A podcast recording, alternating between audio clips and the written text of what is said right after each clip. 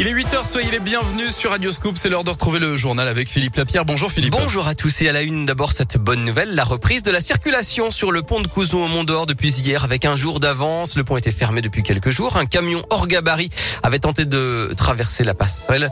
Le portique d'entrée a pu être réparé. Le pont, je le rappelle, est interdit aux véhicules de plus de 3 tonnes 5 et 2 mètres 50 de hauteur. La grève au TCL demain. Rendez-vous sur radioscoop.com et sur l'appli Radioscoop pour euh, voir toutes les prévisions de trafic. La circulation sera très perturbée ce jeudi, notamment sur les bus, les tramways et la ligne C du métro. Les conducteurs se mobilisent encore une fois pour les conditions de travail et la sécurité. Ils ont été moins bien protégés pendant la crise. Les travailleurs indépendants, ils sont 2,9 millions en France. Ils ont reçu moins d'aide gouvernementale pendant les confinements. Et le plan d'action dévoilé par le président de la République le 16 septembre dernier ne va pas assez loin selon la CPME, la Confédération des petites et moyennes entreprises.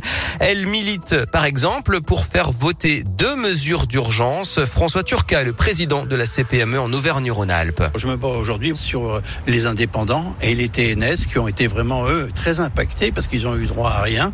Et aujourd'hui, on essaye de les sauver un la fois sur le sur leur notation, la Banque de France joue le jeu, sur la, la responsabilité morale et physique qui doit être séparée pour ne pas pénaliser encore plus la personne qui a investi, qui a investi tout son temps, tout son savoir, tout son argent et qui est caution de son entreprise. Cette caution, on demande qu'elle reste morale et pas physique. Voilà, les discussions sont toujours en cours avec euh, le gouvernement et puis toujours en lien avec la crise sanitaire et le Covid. Sachez que dès demain, je le rappelle en tout cas, les 12-17 ans devront aussi présenter leur passe sanitaire pour pouvoir prendre le train ou encore pour aller à la piscine ou au cinéma comme les adultes.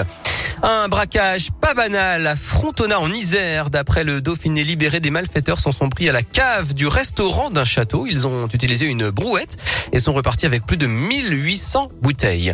Grégory Doucet, heureux d'avoir un leader pour la présidentielle. Réaction du maire de Lyon après euh, la victoire de Yannick Jadot lors de la primaire des écologistes. L'eurodéputé sera donc candidat pour 2022. Il dit vouloir être le président du climat. Le président de la métropole, Bruno Bernard, lui avait déjà apporté son soutien pendant la campagne. Et puis cérémonie d'hommage national à Maxime Blasco, le soldat tué au Mali dans le cadre de l'opération Barkhane. C'est à 16h30 aujourd'hui aux Invalides en présence d'Emmanuel Macron. Avant un autre hommage demain en Isère, à Vars, au 7e bataillon des chasseurs alpins. Le foot et en attendant Lyon-Brondby demain en Ligue Europa à 18h45 ce jeudi à Dessine. On suit la Ligue des Champions qui continue avec ce soir le déplacement de Lille à Salzbourg en Autriche. Hier le PSG a battu Manchester City 2-0 avec notamment un but de Messi le premier sous le maillot parisien. Enfin si vous comprenez cette info c'est que vous êtes plus jeune que moi sans doute. Aya Nakamura sera bientôt sur Fortnite.